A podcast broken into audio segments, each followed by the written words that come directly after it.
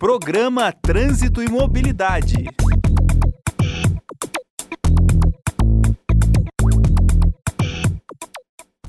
Olá, boa tarde a todos e todas que nos acompanham nessa tarde, sexta-feira.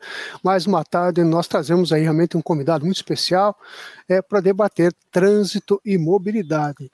Professor Valdilson, boa tarde. Conta para nós, por favor, quem é o nosso convidado especial da tarde hoje. Boa tarde, professor Gerson. Sejam todos bem-vindos, vocês que estão nos acompanhando aí pelo, nosso ambiente virtual ou pelas redes sociais. E mais aí um, um um dia que debatemos sobre trânsito e mobilidade. E hoje um convidado um tanto quanto especial, professor Gerson. Aí o João Paulo Macedo. João Paulo Macedo que produz vários conteúdos interessantes. Aí que eu acabei olhando ali, eu falei, puxa vida, tenho que convidar ele para participar aqui conosco aí do nosso canal Central Notícias Uninter. É, ele que é graduando em Direito, é consultor em Trânsito e é policial militar da cidade de São Paulo. Isso, João Paulo? Se apresente para nós aí. Isso. Boa tarde, professor Valdir. Boa tarde, professor Gerson. Agradeço imensamente o convite. É, é, muito satisfatório estar aqui, poder colaborar um pouco com o conhecimento para todos que nos assistem. Antes que eu me esqueça, um grande abraço para o Rodrigo Araújo, policial lá de Juiz de Fora, Minas Gerais, que ele falou: vou estar presente lá, vou estar acompanhando. Sim, eu atuei aí tanto no policiamento territorial quanto no policiamento rodoviário no estado de São Paulo por mais de uma década. E hoje estou atuando aí é, na defesa de condutores, né? Eu mudei de, mudei de lado agora, né? Mudei de partido. Agora ao invés de fiscalizar e autuar, estou hoje defendendo condutores aqui no interior de São Paulo e, na verdade, tenho clientes em todo o Brasil. Olha, muito bom. E é claro, a gente sempre procura trazer, João Paulo, que temos as leis, o Código de Trânsito ele é efetivo, ele é funcional comparado aos códigos de trânsito de outros países, mas muitas vezes o cidadão desconhece, e às vezes é até autuado pelo desconhecimento, ou algumas vezes até por questões, por normativas, resoluções, enfim. Você poderia estar falando um pouquinho para nós aí, então? Sim, o que acontece é o seguinte: é muito comum hoje, quando a pessoa fala assim, é, vou estudar a legislação de trânsito, ela se apega tão somente ao Código de Trânsito brasileiro. Mas, na verdade, não é apenas o Código de Trânsito brasileiro que regulamenta toda a legislação. Né? Hoje nós temos atualmente mais de 40 leis que alteraram o Código de Trânsito brasileiro aí nesses 25 anos de sua existência. Não bastasse isso, nós temos até o momento aí publicadas quase mil resoluções do Conselho Nacional de Trânsito. Entre essas resoluções, nós temos também o Manual Brasileiro de Fiscalização de Trânsito, que é uma legislação na qual todo fiscalizador, todo agente de trânsito deve obediência, porque ela vai descrever ali quais são as condutas que devem ser observadas por aquele agente, qual é o enquadramento correto, a depender daquilo que ele constatou. Então é muito importante tanto para quem está estudando esta área da legislação de trânsito, se apegar a estas legislações também, porque elas são um complemento do Código de Trânsito brasileiro.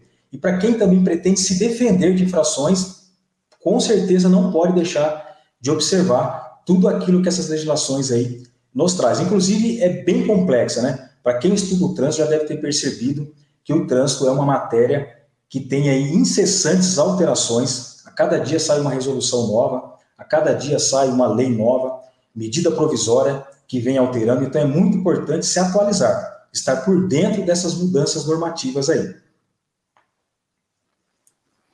Certo. E é interessante, Rodrigo, quando nós, é, Rodrigo, não, até vendo aqui o Rodrigo, aqui o Wagner, Roberval, até um abraço pessoal. O Rodrigo, professor Gerson, que participou conosco da, da, do Maio Amarelo, nós falando do curso aqui de trânsito. Muito obrigado a vocês pela participação.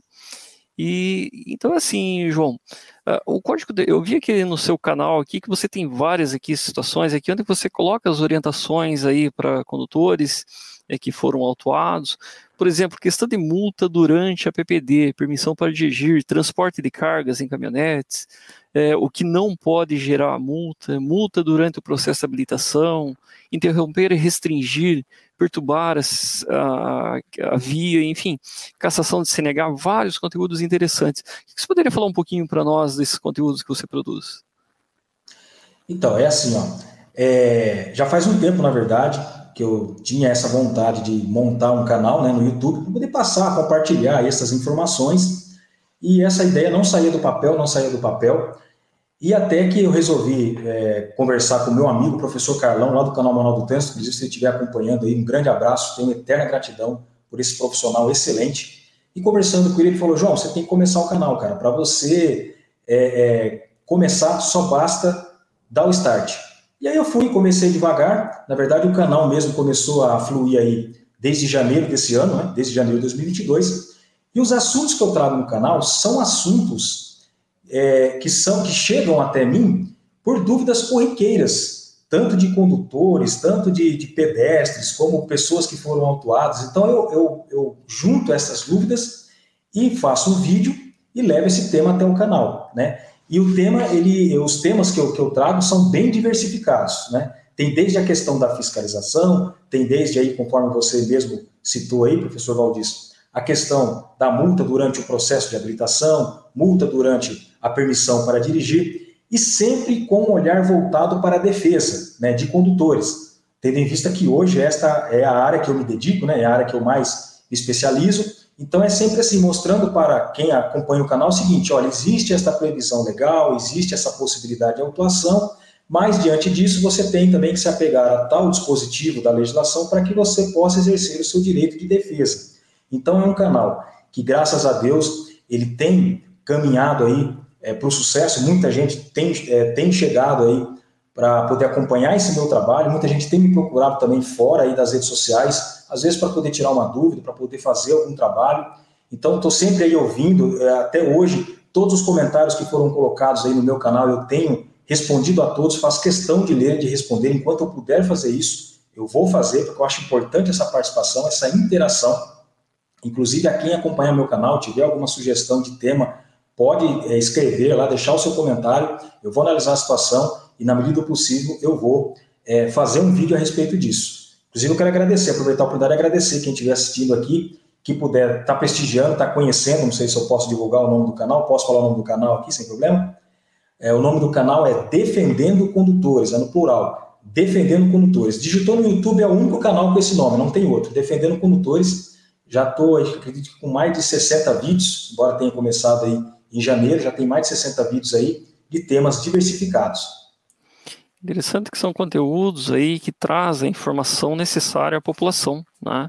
É, muitas vezes, quando estamos em debate entre especialistas, é interessante que diante do inciso, diante do parágrafo, diante, quer dizer, a população acaba não entendendo.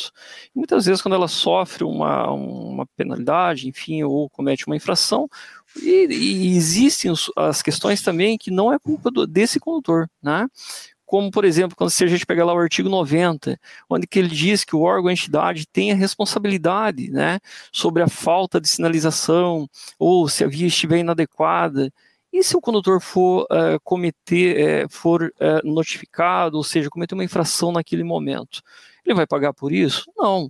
Aí cabe-se o entendimento da lei. Com relação a isso, João Paulo, o que nós podemos falar? É o seguinte, eu sempre oriento aqui que o cidadão ele pode, por conta própria, exercer o seu direito de defesa. Né? A legislação não diz que ele precisa colocar aquele problema dele na mão, por exemplo, de um advogado, na mão até mesmo de quem é especializado na área de trânsito. Não existe essa obrigatoriedade. Entretanto, é muito mais prudente, é muito mais aconselhável que ele leve este problema a um profissional que se debruça sobre a área de trânsito, que com isso vai saber identificar ali se existem nulidades, é, inclusive, dentro deste tema, eu gravei um vídeo recente é, pontuando ali todas as irregularidades em uma sinalização de trânsito. Porque, conforme o senhor falou, professor, é, existe o artigo 90 lá do Código de Trânsito Brasileiro que fala sobre a responsabilidade do órgão de trânsito no tocante à sinalização. Só que muitos cidadãos, muitos condutores, muitos proprietários de veículos desconhecem isso. Eles recebem lá a notificação na casa deles e não procuram se informar. Ah, realmente eu estacionei, eu estava errado. Então, quando a gente fala em, em, defesa, a gente tem que pensar o seguinte: todo cidadão tem o direito de ser autuado corretamente. Por mais que ele tenha cometido a infração de trânsito, por mais que ele tenha estacionado, às vezes, em um local que existe uma placa proibindo aquele estacionamento, precisa saber se aquela placa atende aos requisitos legais. Se aquela placa existe uma previsão legal, se aquela situação que está sendo informada na placa Existe alguma resolução do CONTRAN? Existe aí no Manual Brasileiro de Sinalização de Trânsito? É aquilo que eu falei no início, né? Não pode se ater tão somente ao Código de Trânsito Brasileiro. E é muito comum, muito comum mesmo, condutores autuados por questão de estacionamento irregular, por questão da desobediência a alguma sinalização, e quando você vai avaliar o caso, você nota que aquela sinalização foi implantada de forma incorreta, às vezes em um local que nem poderia estar. Então, a quem recebe uma notificação de autuação, a minha recomendação é procure se debruçar sobre a legislação de trânsito, não somente ao Código de Trânsito, e se ficar na dúvida, se não souber como proceder, procure um profissional especializado. É a forma mais correta, que eu diria, a, a mais adequada, porque esse profissional ele vai conseguir, pelo menos de uma forma é, mais pautada para a legislação possível, apontar esses vícios, esses erros ali presentes naquele processo administrativo e que pode levar ao êxito. Não é possível a gente garantir êxito, não existe a tal da causa ganha. Olha, vamos entrar que a garantida é 100%. Mas as chances, elas aumentam muito quando você coloca o seu problema na mão de um profissional especializado. Eu costumo aqui sempre fazer uma analogia, né? Se você está, por exemplo, com um problema no seu coração, você não vai procurar o dentista para poder resolver o seu problema, você vai procurar um cardiologista. Então, procure o profissional daquela área para poder analisar o teu caso e dizer as reais possibilidades de êxito ou não. Isso é interessante, né, João? Entender as leis, entender como proceder, né? Porque muitas vezes o cidadão ele não, não conhece, ele desconhece, porque ele tirou a habilitação lá com seus 18, 19, 20 anos, enfim, uh, e depois não se atualizou. E as leis, como foi colocado inicialmente, vivem em constante movimento, ou seja, nossas leis vivem em trânsito. E onde que muitas vezes o, o, o, cidadão desconhece as alterações, por exemplo, a questão que nós tivemos do aumento da pontuação, onde que só uh, o, o, condutor só vê os 40 pontos, não vê ali a questão das infrações gravíssimas, enfim, né, e trazer, e, e quando eu vi ali seus vídeos ali, eu achei fantástico, porque ele traz essa questão tanto da fiscalização, quanto da orientação dos condutores, o que deve o que não se deve fazer, é a questão dos direitos e deveres, né? Eu achei bem, bem interessante. Tem outro vídeo seu que você colocou ali, que eu achei também bem interessante, que ele fala das infrações por de monitoramento, né? O que está, quer dizer, hoje tudo é tecnológico, então o vídeo monitoramento está aí. Poderia falar um pouquinho para nós? As infrações de vídeo monitoramento, o que acontece? É, foi amplamente divulgado aí pela mídia e até por alguns profissionais da área como se fosse algo novo, como se fosse agora, a partir de 2022, que se deu início à fiscalização por vídeo monitoramento. Mas na verdade não é isso. Na verdade, esta previsão para essa fiscalização já existe há quase 10 anos. Né? Existia anteriormente duas resoluções do Conselho Nacional de Trânsito, uma voltada para a fiscalização nas áreas urbanas e outra voltada para a fiscalização nas vias rurais, né? no caso as rodovias. E o que aconteceu foi o seguinte: Desde quando publicou esta resolução, ela, é, essas resoluções, na verdade, elas causaram muito alvoroço, muitos questionamentos, muita polêmica no sentido de este sistema permitir a fiscalização no interior do veículo. Por exemplo, aquelas infrações por dirigir usando o aparelho celular, por dirigir sem cinto de segurança. E com isso, o Ministério Público Federal, eles entraram com uma ação dizendo que, embora seja permitida esta fiscalização, ela não poderia alcançar o interior do veículo, porque isso violava a intimidade, a privacidade ali dos seus ocupantes. Com isso, houve aí, de certa forma, uma proibição, ela perdurou aí por mais de dois anos, houve uma proibição de se, de, de se fiscalizar por monitoramento no interior do veículo. Mas o que aconteceu foi, no começo deste ano 2022, esta decisão ela foi derrubada então, com isso, voltou o que era antes. Voltou aí a, a, a fiscalização por monitoramento, ela pode ser exercida aí para todas as infrações sobre circulação, parada estacionamento, não existe mais nenhuma restrição para isso. E, além disso, o Conselho Nacional de Trânsito publicou, na verdade, consolidou né, todas as normas relativas à fiscalização por vídeo monitoramento por meio da Resolução 909 de 2022. E só que assim, é, para, para que possa existir esta fiscalização naquele local, existe ali algumas, alguns requisitos que o órgão de trânsito precisa se ater. Primeiro é que esta fiscalização ela só pode ocorrer online, ao vivo, pelo agente de trânsito. Não pode ocorrer aí o armazenamento de imagens para posterior lavratura. Então, na prática, como que deve funcionar esta fiscalização?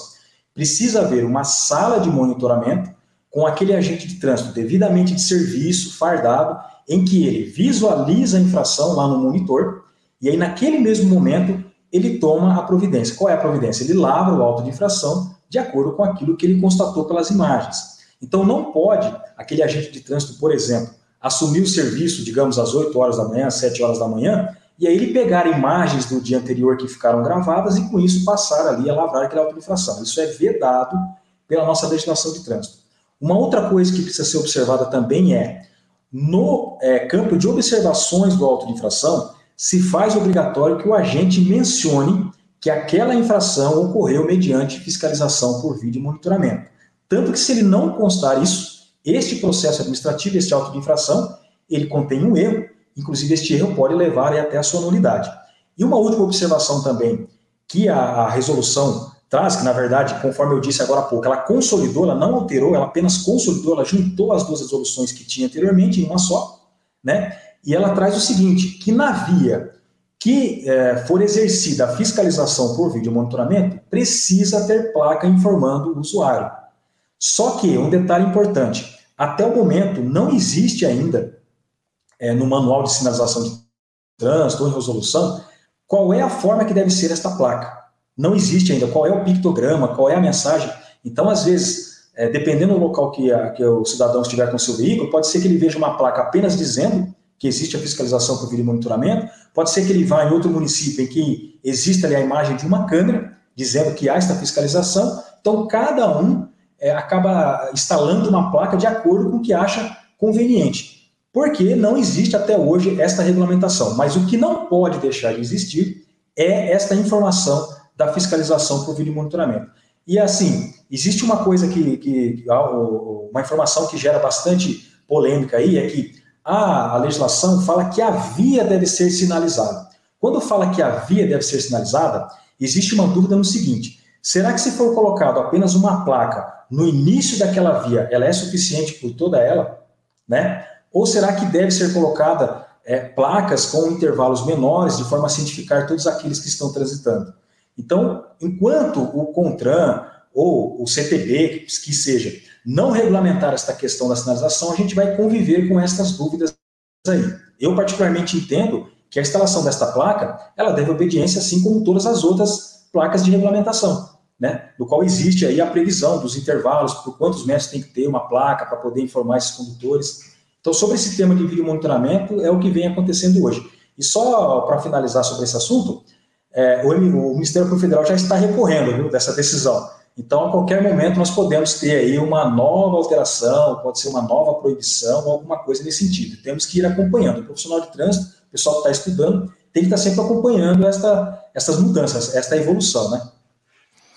Ah, muito bom a sua fala, João, porque logo quando o professor Gerson, né, nós lançamos esse curso, é, o intuito é capacitar os gestores de trânsito, é ter aquele não formado em uma área, é, mas sim uma área específica, que tem uma graduação específica, que tem esse entendimento né, da questão da sinalização, é, e claro que com isso daí não gera a indústria da multa, né, como muito se fala. Aquele, aquele município que tem um gestor que tem esse conhecimento, até foi de encontro com a pergunta aqui do Ruberval, mas você não acha que dessa forma fragiliza o agente fiscalizador que lavrou a IT? Nesse caso, Roberval, se nós temos gestores preparados, capacitados, com entendimento técnico e jurídico, com certeza nós não vamos ter problemas. E isso não vai tirar né, a, autonomia ali do, do agente de trânsito diante do, do preenchimento do IT. Desde que tenha-se um trânsito né, educado, né, João? Que se tem ali as devidas sinalizações, o pictograma, enfim, as placas, de acordo com o que se pede a legislação. Professor Gerson? Perfeito. Acho que o, o, o, João Paulo nos traz assim, uma, a, a, entre essas lições, outras lições que são importantes para quem realmente está nos acompanhando, nossos alunos do curso de Gestão de Trânsito e Mobilidade Urbana, os nossos colegas já formados, enfim, os, os nossos é, companheiros de sempre que nos acompanham nas sextas-feiras, porque é, é algo que é intrínseco a quem opera o trânsito, ou seja, conhecer a legislação, é, da, da, área, conhecer realmente trânsito como deve ser conhecido. E, o, e vendo os vídeos do, do, João Paulo, a gente percebe o quanto a gente desconhece de trânsito, porque o João Paulo faz realmente uma análise que é fantástica. Ele, ele explica o, toda a, a, a infração, o, o, o, porquê da infração, como a infração é aplicada, e claro que depois ele traz casos reais de até mesmo de recursos sobre aquela infração. Então, isso é, é, demonstra que nós, nós inclusive, é, nós, agentes de trânsito, nós, fiscalizadores de trânsito, temos que estar atentos realmente a toda a legislação, todas as resoluções, porque é o que o cidadão espera de nós. Quando você está com fardado à frente da viatura, você está com, com, com, lá na função de fiscalização de trânsito do seu município, é o, é o que o cidadão espera é que você conheça realmente a legislação.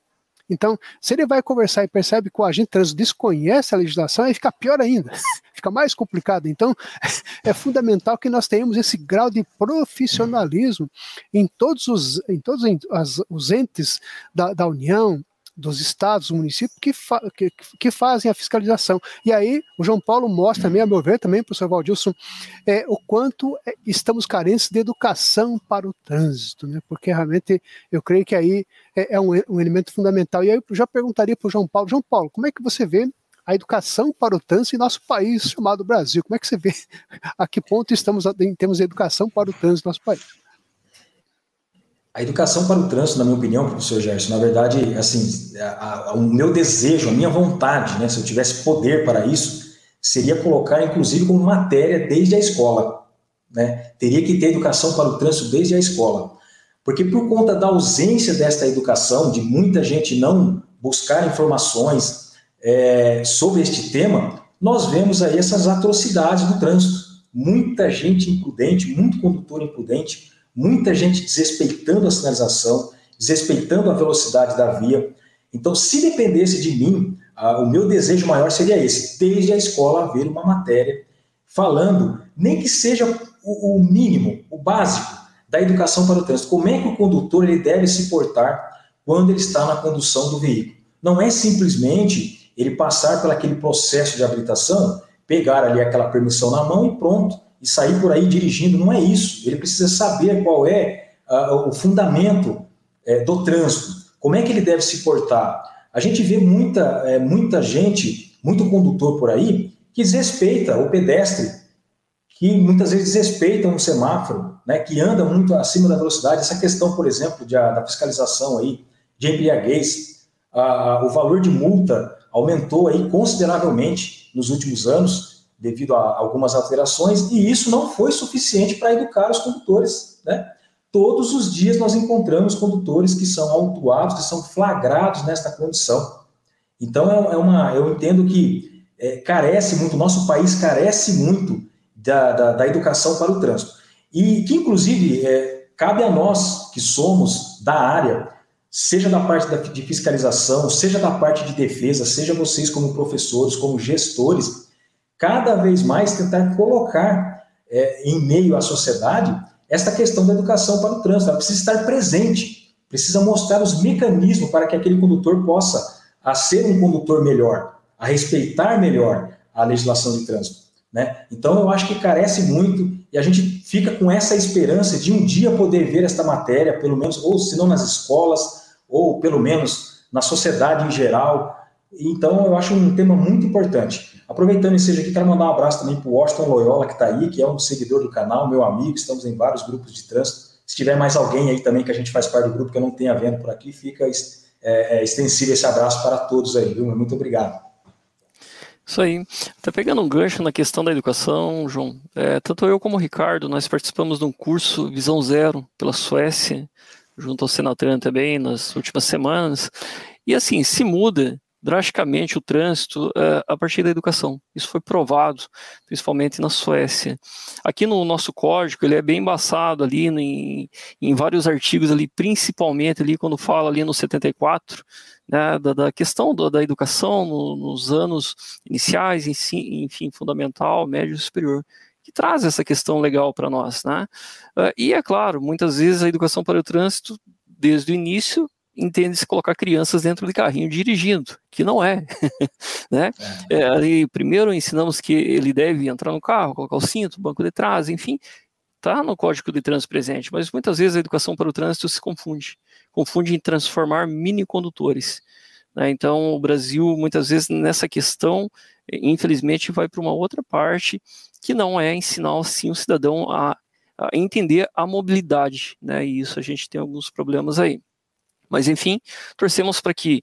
Eh, eu nunca vi discutir tanto sobre trânsito como nos últimos anos, né? principalmente eh, teses, enfim, dissertações eh, que nós coletamos aí a fim de termos uma educação significativa aí relacionada ao trânsito. Estou vendo aqui no chat que tem bastante gente aqui colocando aqui suas questões, aqui o Washington mesmo, Wagner, Roberval também colocando aqui, Fábio Daneschi, Elisete, enfim. Tem um outro vídeo seu aqui também, João, que me chamou muito a atenção, que é dos caminhões arqueados. Eu vi que lá o pessoal comentou bastante sobre ele sim, e virou uma, uma febre esse negócio de levantar o caminhão para ficar bonitinho e tal. Poderia falar um pouquinho para nós? É, realmente, professor Valdilson, essa questão da estética no caminhão, né? Porque, na verdade, assim, alguns defendem que é por questão, alguns assumem, na verdade, que é por questão de estética. Outros defendem que realizar esse tipo de procedimento aí no caminhão, ele aumenta a estabilidade. Mas, na verdade, aqui estudos já foram feitos, existem várias matérias a este respeito, que é o contrário. Quando é feita esta modificação no veículo, de ter mais estabilidade, na verdade, ocorre totalmente ao contrário. Aquela carga ela pode ser projetada para frente, né, atingindo aí o condutor ou até passageiros que tiver. Então eu resolvi fazer um vídeo porque é um tema muito recorrente. Então eu resolvi trazer aquilo que a legislação de trânsito ela estabelece sobre essa questão da modificação. Para resumir, a modificação no caminhão, né, é, aumentar ali a carroceria na parte traseira, é permitida? É permitida. A legislação permite isso. Entretanto, existe um limite. E esse limite, muitas das vezes, ele é desobedecido. Então, o caminhão ele pode ser alterado a carroceria desde que seja um ângulo, no máximo até 2 graus. E o que nós vemos no dia a dia não é isso. Infelizmente, alguns é, proprietários de veículos aí desta natureza, eles fazem essa alteração muito acima do que a lei estabelece. E qual é o risco disso? Eu sempre costumo falar nos meus vídeos lá no canal que para tudo existe um porquê. Se existe uma infração de trânsito para aquilo, é porque aquela infração de trânsito, ela é, aquela infração ela visa coibir, por exemplo, um sinistro, que hoje é o nome dado aí ao acidente de trânsito, e, e visa também é, salvar vidas. Não, não é à toa, não existe aquele, aquele código, aquele artigo no Código de Trânsito Brasileiro que prevê uma infração porque o legislador resolveu colocar. Não, é porque existe o perigo, existe aquele perigo iminente para a vida. Um caminhão arqueado, por exemplo, ele pode ceifar a vida de outras pessoas. Aquela traseira ela pode acabar ali entrando na cabine um caminhão que vem atrás. Inclusive, eu citei no meu vídeo, que o professor certamente assistiu, os professores assistiram aí, uh, um caso que teve, inclusive, no estado de vocês, em que pai e filho, né, eles, uh, houve uma colisão traseira, ambos os caminhões estavam arqueados, por conta desta modificação, o filho que transitava no caminhão logo atrás teve a vida ceifada juntamente aí com a sua esposa. E as imagens, para quem teve a oportunidade de ver as imagens, dá para ver nitidamente que a carroceria lá daquele caminhão do pai, que estava transitando na frente, entrou praticamente inteira na cabine do caminhão do filho. Então, é, é importante é, saber desses limites que a legislação estabelece. Inclusive, está tramitando aí um projeto de lei, uh, que eu acredito que a maioria aqui tem conhecimento, que visa é, não ter mais a necessidade de é, passar pelo crivo do Detran para que seja feita uma modificação de veículos. Existe um projeto de lei em andamento que quer dizer o seguinte: você pretende alterar o seu veículo? Ok, você pode alterar e você deve simplesmente avisar ao Detran acerca dessa modificação. Eu acho assim bem temerário esse tipo de projeto. Eu espero, sinceramente, isso porque eu atuo lá da defesa de condutores, mas eu espero que esse projeto não seja levado adiante. Eu acredito que tem que ter sim essa limitação por parte do órgão executivo de trânsito, porque senão acaba virando uma bagunça. Cada um vai fazer o que quer no seu veículo sem se atentar às condições de segurança.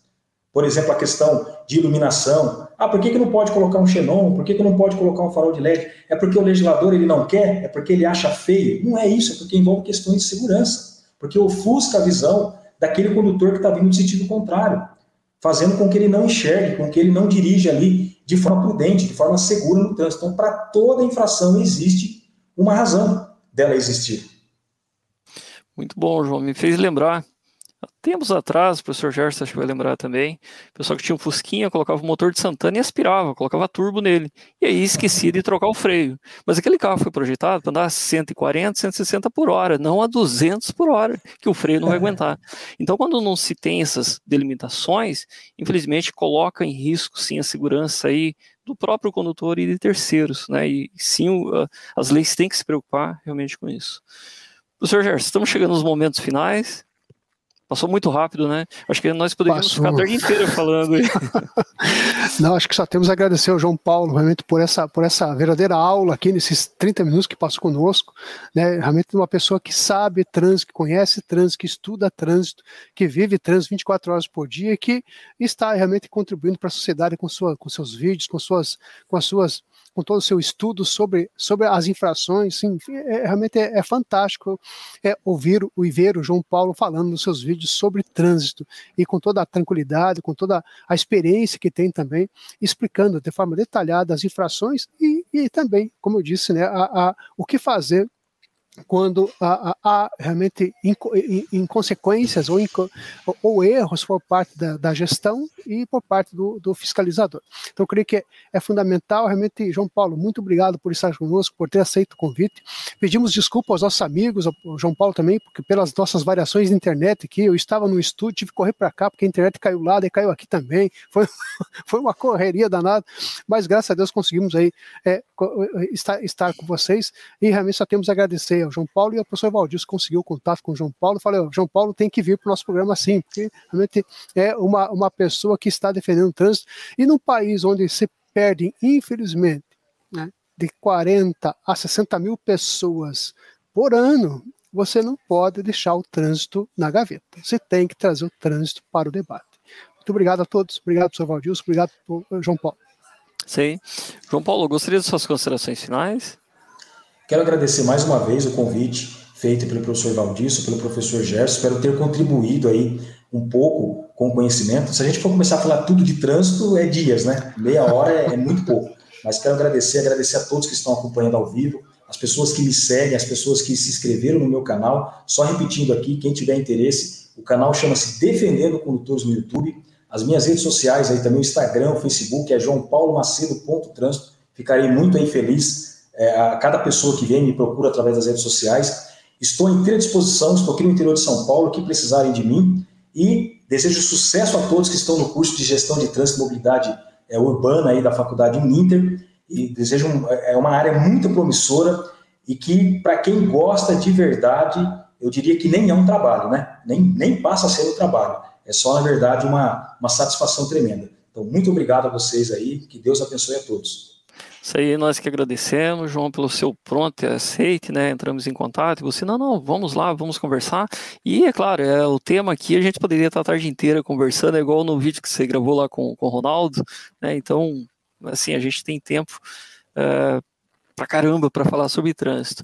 Gostaria, professor Gerson, antes de encerrar, mandar um abraço aí pro, pro pessoal que estava participando conosco aqui no chat, pro Washington, pro Rodrigo pode ter certeza que está na agenda sim. Vamos marcar um programa aí para falar sobre o Visão Zero. O Ruberval também, o Paulista, o Wagner, sempre tenho contato com, com o Wagner e também todos os demais que participaram conosco, tá? E, novamente, muito obrigado, João, tá? Sinta-se à vontade para voltar em outros momentos também, ok? E, muito professor Gerson, muito obrigado também, boa tarde e até o próximo programa, pessoal. Até mais, tchau, tchau. Programa Trânsito e Mobilidade.